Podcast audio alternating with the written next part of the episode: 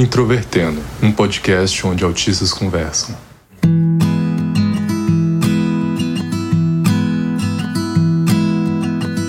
Olá para você que ouve o podcast Introvertendo, que é o principal podcast sobre autismo do Brasil. Meu nome é Thiago Abreu, sou jornalista, host deste podcast, diagnosticado com autismo em 2015. E sim, estou atendendo os pedidos de vocês que pedem isso há mais de dois anos. Estamos finalmente falando sobre autodiagnóstico, não é, William? É isso mesmo, Thiago. E eu sou William Timura, faço mestrado em informática na educação, pesquiso o autismo também fui diagnosticado com autismo na vida adulta. Sei muito bem como é essa trajetória do diagnóstico, que muitas vezes pode ser bem exaustiva, e isso muitas vezes leva a essa questão do autodiagnóstico que precisamos certamente discutir mais sobre.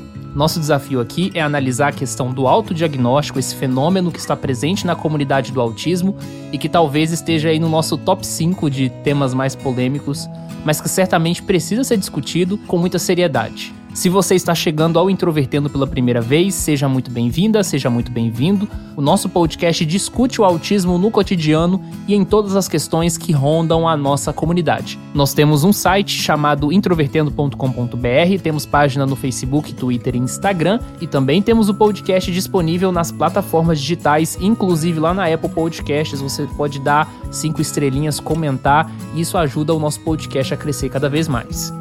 O Introvertendo é um podcast feito por autistas cuja produção é da Superplayer and Company. Apesar de ser a primeira vez que nós estamos fazendo um episódio especificamente sobre autodiagnóstico aqui no Introvertendo, nós já falamos sobre isso paralelamente em outras ocasiões. Nós temos um vídeo lá no nosso canal do YouTube chamado Autodiagnóstico de Autismo, que inclusive o link tá aí relacionado a este episódio. E também nós já falamos em alguns momentos ou outros, em alguns conteúdos aqui que nós já publicamos no podcast, mas a gente quer discutir isso agora de uma forma mais profunda, com um referencial teórico. Então, se você quiser né, até se aprofundar esse tema, você pode consultar o nosso site dentro do número do nosso episódio, né, o episódio de 169, e consultar tudo aquilo que a gente está usando de referência aqui. Um desses materiais é um estudo publicado em 2017 que analisa uma questão muito importante que está diretamente relacionada a esse tema, que é a dificuldade no acesso ao diagnóstico de autismo na vida adulta. O fenômeno do autodiagnóstico está muito relacionado aos autistas adultos, a pessoas que foram desassistidas a vida inteira e que, né, de certa forma, têm contato pela primeira vez com essa temática do autismo, se identificam com o autismo e podem levar isso como um autodiagnóstico ou simplesmente uma hipótese diagnóstica para levar para um profissional. Só que entre você se identificar e você procurar um profissional, existem uma série de questões que estão envolvidas. Então, esse estudo tentou identificar quais são os principais fatores impeditivos ou que atrapalham nesse processo de procura por um diagnóstico.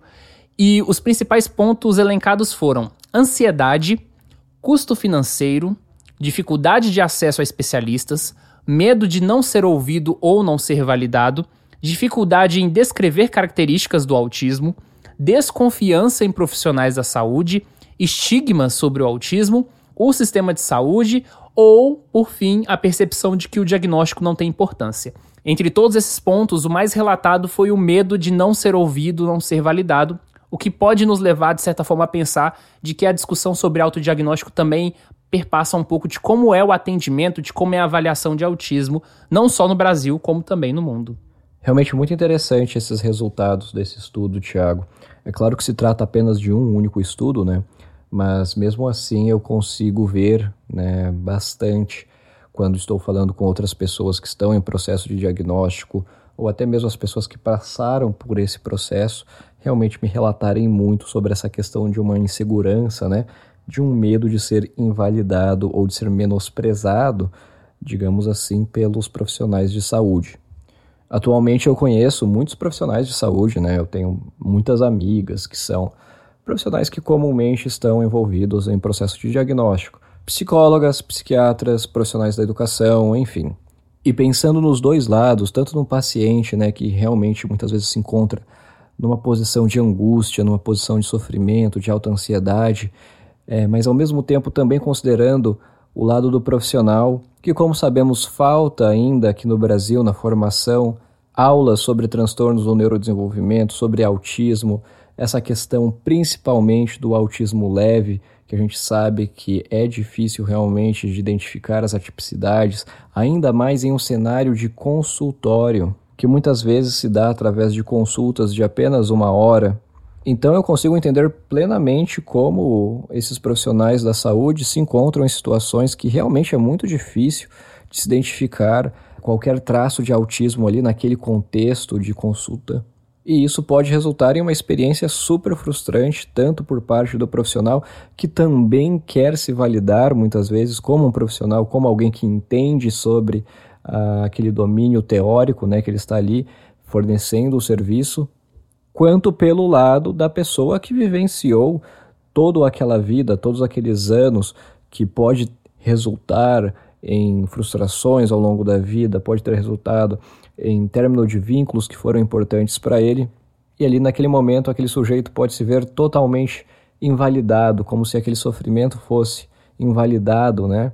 Então, enfim, essa situação toda é realmente muito delicada e envolve uma série de variáveis, e eu diria sim que é uma das principais que impedem principalmente as pessoas né, que começam, passam a se identificar como potencialmente pessoas é, com o transtorno do espectro autista de buscarem por apoio ou passarem por um processo de diagnóstico mais formal.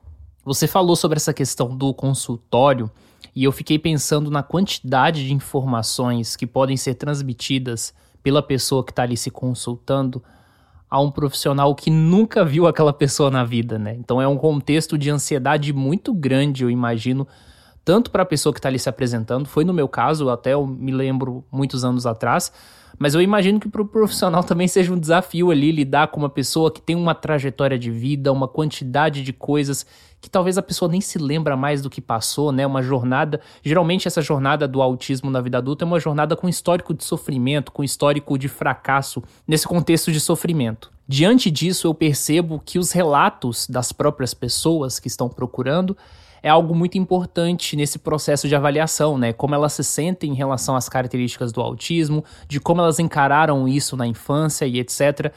Então é até muito comum, pelo menos para mim e até para alguns integrantes do Introvertendo, não sei o que você acha, William. Eu vejo que é muito comum autistas na internet, né, falarem que tudo começou a partir da identificação de dificuldades na vida.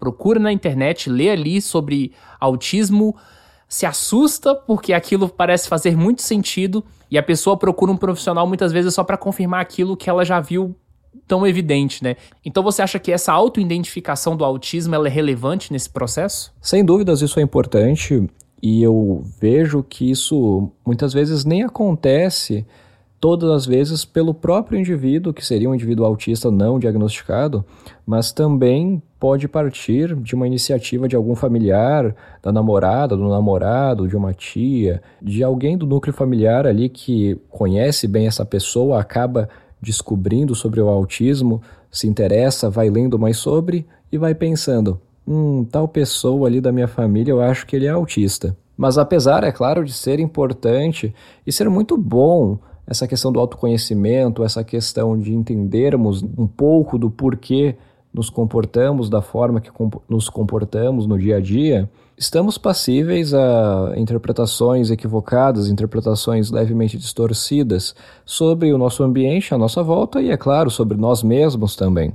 Idealmente, no melhor cenário, esse diagnóstico deve ser feito principalmente envolvendo profissionais que não te conhecem, não conhecem a pessoa ali, né, que está sendo diagnosticada pessoalmente, que não tem algum vínculo afetivo com essa pessoa, justamente para conseguir uma análise da forma menos enviesada o possível. O que, é claro, é impossível para a própria pessoa que está se avaliando, muitas vezes, a própria pessoa que se entende como sujeito autista e que vai atrás dessas informações. O principal risco que eu vejo nesse processo é principalmente quando estamos falando de pessoas que podem ter sim dificuldades de socialização, que a gente sabe que é muito característico no autismo, e que podem ter também uma questão de ansiedade, uma questão de depressão, que são comorbidades comuns. Por consequência, essa pessoa com esses prejuízos também terá prejuízos semelhantes a outros autistas, né, comumente na vida adulta, como por exemplo, uma tendência ao isolamento social, a questão da depressão, falha nas atividades básicas do dia a dia, falha em conseguir uma faculdade, um trabalho, ou enfim. Porém, não necessariamente esses prejuízos dessa pessoa seria melhor explicado pelo autismo, apesar dessa pessoa ter prejuízos semelhantes. Então, nesse momento, sim, existe um risco da pessoa, ao ver outros autistas produtores de conteúdo, ou algum amigo que é autista, e enfim, e essa pessoa se relacionar com esses prejuízos e, por consequência, equivocadamente, assumir logo de cara, né, deduzir logo de cara, que se trataria então também de um caso de autismo, quando na verdade poderia ser melhor explicado por alguma outra condição.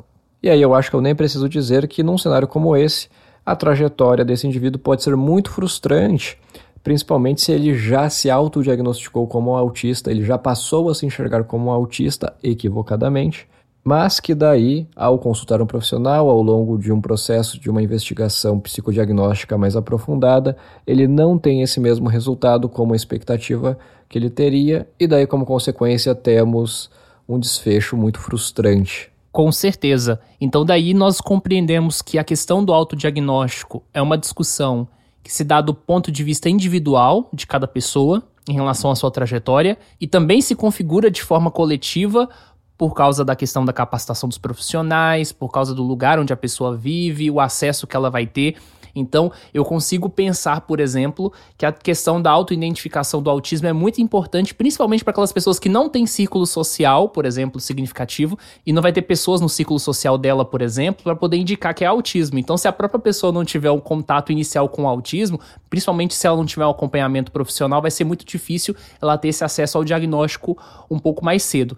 Ao mesmo tempo que o autismo, principalmente do ponto de vista social, ele se tornou uma identidade identidade também, isso faz com que ser autista em alguns contextos se torne algo legal, se torne algo divertido, que também pode estimular as pessoas, imagino eu, em alguns contextos a quererem ser autistas. É, no cenário ideal, sem dúvidas, né? A gente não deveria de nenhuma forma precisar ou até ser tão popular essa prática do autodiagnóstico como ela é hoje, se tivéssemos em um cenário, né, que esses serviços de saúde, esses serviços de avaliação psicológica fosse amplamente acessível para a população, para as pessoas que, principalmente as pessoas que não têm recursos financeiros, como foi apontado né, no estudo que você citou aqui no início desse episódio. E em geral, nós devemos pensar que há uma tendência assim de subdiagnóstico, né? Porque aqui no Brasil há pouquíssimas pessoas que realmente tenham acesso a uma avaliação digna, vamos dizer assim.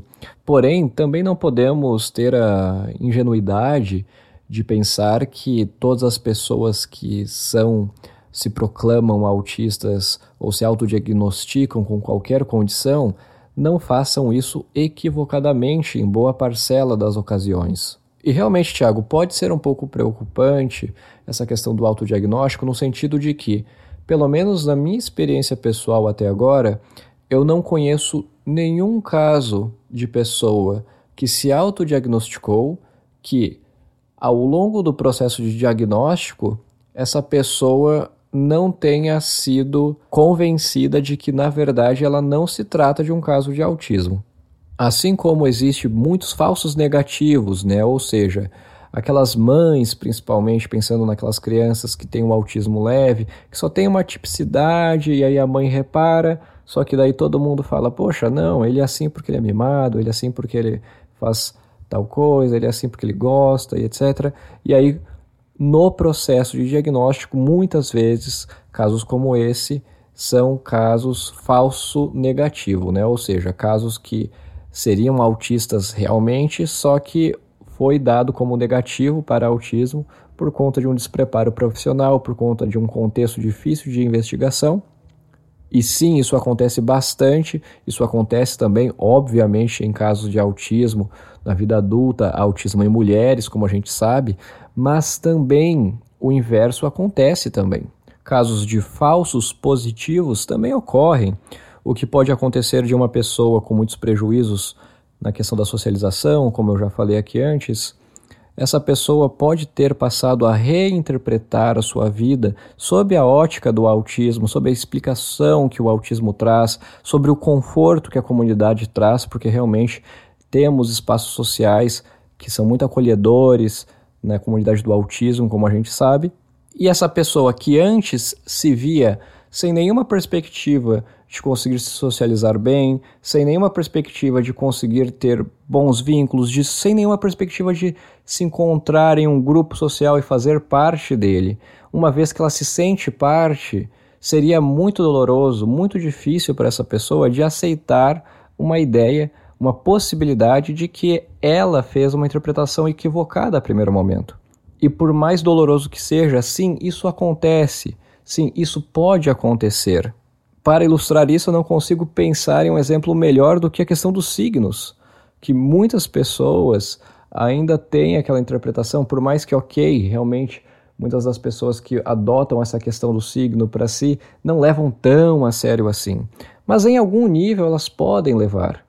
E isso é um nível de distorção, isso é um nível de reinterpretação da nossa história a partir do momento que a gente lê sobre os signos, lê sobre características de algo que faz parte né, da gente e que tem sim esse potencial de passar a alterar as nossas crenças e as nossas crenças sobre nós mesmos e, por consequência, as nossas explicações do porquê fazemos o que fazemos. E isso sim pode acontecer, como por exemplo no caso de um diagnóstico de autismo. Muito legal essa explicação, William, porque enquanto você falava sobre isso, eu parei para pensar quantas pessoas que já ingressaram na comunidade do autismo, não só porque se identificaram com o tema do autismo, mas também se engajaram né, com o movimento social em torno do autismo, e eram pessoas que não tinham diagnóstico a princípio, algumas foram diagnosticadas, outras não nesse processo, e o quanto que até hoje, né, nós estamos em 2021, as associações de autismo, de uma forma geral, no meu entender, não estão preparadas ainda para lidar com a questão do autodiagnóstico. Nenhuma delas, pelo menos até onde eu conheça, se vocês conhecerem, vocês podem comentar, né, nos comentários, etc. Nenhuma delas tem nos seus estatutos, nos seus regimentos, formas de acolher pessoas que estão nessa berlinda, digamos assim, de uma forma mais operacionalizada. Porque a pessoa que chega engajada na comunidade do autismo pode contribuir muito com a discussão do autismo, sendo autista ou não. E aí o diagnóstico talvez não se torna tanto uma questão central. Mas se para a vida dessa pessoa é importante ter essa avaliação, eu imagino que as associações de autismo poderiam contribuir nesse sentido, né? Então, eu gostaria muito de ver, principalmente nessa discussão do autodiagnóstico, essa contribuição futura. Eu acho que, né, quem ouviu o Introvertendo e faz parte de uma associação de autismo, de uma organização, seja local, regional, começar a pensar isso um pouco mais, né? Trazer essas pessoas para perto, porque muitas delas não têm condições para ter esse acesso acesso ao diagnóstico e tendo essa explicação sobre si, mesmo sendo autista ou não sendo, isso poderia ajudar elas a fazer um ativismo melhor também, né? Perfeitamente, Tiago. E também acho que os profissionais de saúde em geral, que estão acostumados a trabalhar com autismo, e principalmente aqueles que estão acostumados a trabalhar mais com os níveis mais severos, né, vamos dizer assim, do autismo, muitas vezes podem equivocadamente descartar e realmente invalidar a hipótese dessas pessoas que se autodiagnosticam, mas muitas delas passam por essa questão do diagnóstico porque elas não têm outra alternativa, ainda mais num cenário que temos né, a alteração dos critérios de diagnóstico que foi proposto pela última versão do DSM, que justamente deixa muito claro a necessidade de termos critérios mais sensíveis, porque realmente principalmente os autistas da camada mais leve, estavam passando muito despercebidamente pelos processos de diagnóstico. E aqui eu não falo nem naquele caso do, entre aspas, levíssimo, digamos assim, né? Entre aspas, a pessoa que consegue mascarar bem, etc. Mas até mesmo os casos, claramente aquele caso clássico do autismo leve, que muitas vezes não consegue ainda ser diagnosticado por conta de uma falta de um olhar mais específico sobre esse caso. Pensando em como o movimento do autismo e o movimento social né, tem ganhado mais força, principalmente pelos próprios autistas que têm se tornado ativistas e têm levantado a bandeira né, nos movimentos, eu acho muito interessante, muito inteligente a ideia de associações articularem junto com até mesmo outros autistas para conseguir prover meios e até informação para os profissionais de saúde né, de determinada região ali que compete essas associações e, por consequência, melhorar o cenário em geral que temos aqui do diagnóstico de autismo no Brasil, sobretudo as camadas mais leves do autismo, né, que são mais difíceis realmente de serem diagnosticadas. E para um tema tão complexo como esse, a gente tem diferentes ramificações, seria muito difícil falar sobre todos os pontos. Mas eu tenho me preocupado, William, sobre uma coisa, e aí é uma opinião mais minha, você está livre para discordar também. Mas eu tenho visto alguns colegas ativistas, pessoas que eu gosto, pessoas que eu respeito, tá, gente? Não estou aqui criando treta, é importante deixar isso claro. Mas pelo menos de alguns meses para cá eu tenho visto alguns ativistas levantando a bandeira de que o diagnóstico de autismo no Brasil é um privilégio. Até já gravei um vídeo sobre isso, se vocês não assistiram, tá lá no nosso canal do Introvertendo, foi publicado no início do ano de 2021.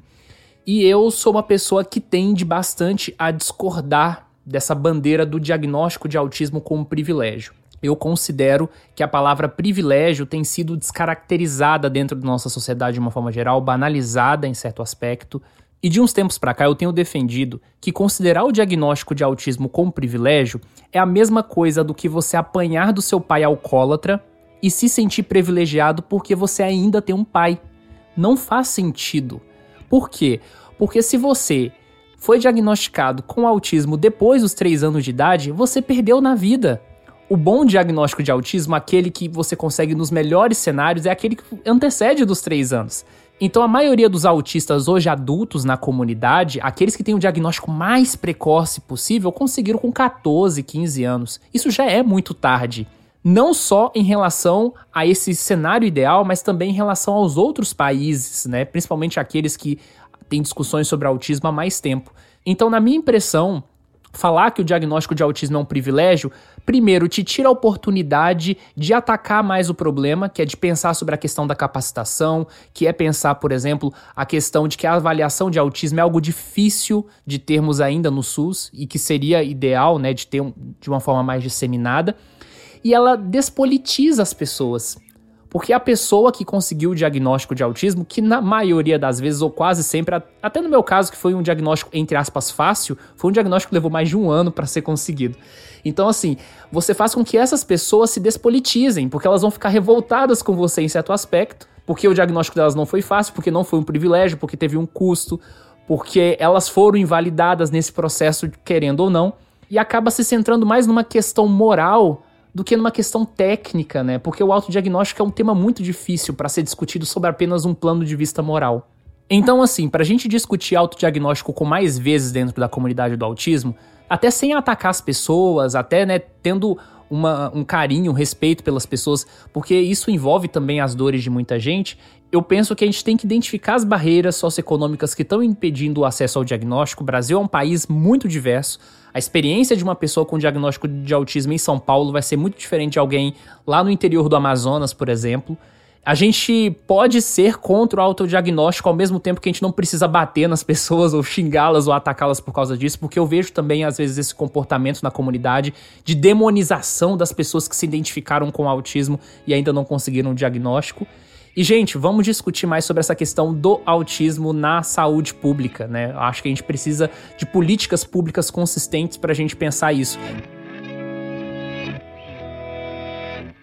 É, realmente, Thiago, eu tenho visto pela comunidade esse conflito né, entre pessoas que ridicularizam, acham um absurdo, invalidam explicitamente pessoas que se autodiagnosticam com autismo por conta de realmente nós temos a ciência, querendo ou não, nós temos sim a função do psicólogo, nós temos a função do psiquiatra, dos profissionais da saúde, dos profissionais da educação, que são capacitados, ou deveriam ser pelo menos, para fazer esse trabalho que realmente requer uma expertise técnica, requer uma sofisticação, requer muito estudo para conseguir, sim, identificar e avaliar precisamente um caso para ser considerado ou não autismo E em base disso, essas pessoas entendem que autodiagnóstico é algo que realmente não deveríamos aceitar de forma nenhuma e que, por outro lado, há pessoas que se autodiagnosticam e que realmente se tratam de casos de autismo que,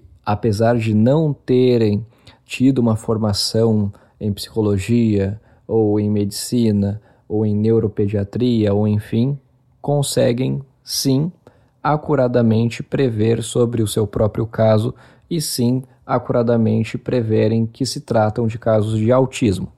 Isso, é claro, gera diversos conflitos, principalmente quando estamos falando de um movimento social, um grupo social, né, ao qual os membros pertencentes têm essa característica em comum, que é essa condição que chamamos de autismo. E nesse sentido, eu, como uma pessoa integrante do movimento social, que nós chamaremos do movimento pelos direitos das pessoas dos autistas, o movimento do autismo, ou enfim, eu entendo que pessoas que estão num nível de autodiagnóstico devem ter muita cautela e devem sempre considerar a hipótese de que elas sim estão equivocadas. Mesmo porque sabemos que, idealmente, o processo de diagnóstico de autismo quase nunca envolve um só profissional. É necessário pelo menos dois, ou até três, ou enfim. E eu, particularmente, acho muita responsabilidade falar sobre autismo como autista. Por mais que eu tenha o canal, agora aqui estamos no podcast, a pessoa que está nos ouvindo tem um perfil no Instagram e assim vai. E ok, nós temos essa influência sobre as pessoas ao mesmo tempo que não falamos e ninguém fala por todos os autistas, ainda assim quando nos propusemos a criar esses veículos de comunicação, essas redes sociais, nós estamos sim propagando uma mensagem que está associada ao autismo, ao movimento social do autismo, querendo ou não. Então eu entendo que há muita responsabilidade aqui, principalmente por parte das pessoas que são autodiagnosticadas, em entenderem que elas precisam sim ter uma validação mais rigorosa sobre a sua própria condição antes de se assumirem como membros integrantes dessa comunidade e tomarem postos para propagarem mensagens que envolvem questões de inclusão, questões de mercado de trabalho, questões de barreiras, de acessibilidade, enfim, várias discussões muito sérias que precisamos discutir na esfera pública. E nesse sentido, eu entendo que em um estado de autodiagnóstico, realmente há de se ter cautela mesmo porque o desfecho desse processo pode revelar que, na verdade, não se trataria de um caso de autismo. Inclusive, William, a Raquel Del Monde falou aqui no Introvertendo em 2020 uma coisa muito interessante, né? Que uma das maiores dificuldades ao entender dela, que eu acho que talvez é, você consegue contribuir também nesse sentido, é que o processo de avaliação do autismo ele é muito complexo ele é demorado. Como é que isso se encaixaria, por exemplo, em consultas no SUS que às vezes são no máximo 20 minutos, né? É, eu concordo plenamente, pensando na minha experiência, né? Por exemplo, no meu processo de psicodiagnóstico, eu me recordo naquela etapa da anamnese que eu queria ao máximo passar informações precisas e acuradas sobre a minha vida, que se possivelmente se relacionasse a alguma tipicidade. Então eu pensava, poxa, como eu vou fazer isso em algumas sessões de anamnese? E aqui estamos falando de algumas sessões. Muitas pessoas não têm nem a, o acesso a uma ou duas sessões para falar exclusivamente sobre autismo. Falando sobre políticas públicas fica ainda mais difícil, né? Por exemplo, temos sim na legislação já garantido que médicos pelo SUS deveriam aplicar instrumentos de rastreio para o autismo, como por exemplo o caso do MChat, e temos isso sim já na legislação, mas que na prática, infelizmente, não acontece. E ainda que se acontecesse, por mais que um instrumento como o MChat, por exemplo, ele é simples de se fazer, ele é rápido, ele é fácil, ainda assim há uma necessidade de ter sim um certo conhecimento sobre autismo para ser adequadamente aplicado, que muitas vezes o profissional nem sempre vai ter. Ao longo da minha trajetória com o canal, como uma pessoa que defende os direitos de pessoas com autismo, eu tenho conversado com muitas famílias, tenho conversado com muitas mães e muitas vezes essas mães que vêm até mim, elas já têm tantas características documentados sobre o seu próprio filho que sim, às vezes é possível sim em uma consulta você notar que se trata de um caso muito característico de autismo, suponho eu.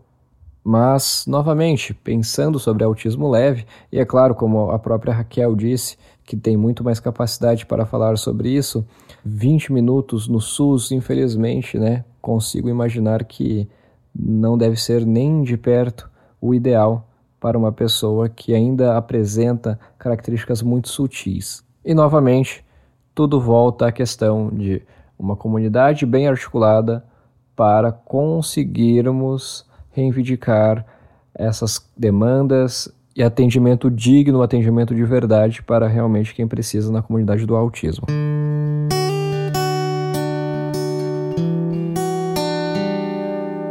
Esperamos que essa discussão tenha, de certa forma, contribuído aí, né, na pensar a questão do autodiagnóstico, que é um debate que vai continuar crescendo na comunidade, tenho certeza, e a gente volta na semana que vem. Até mais.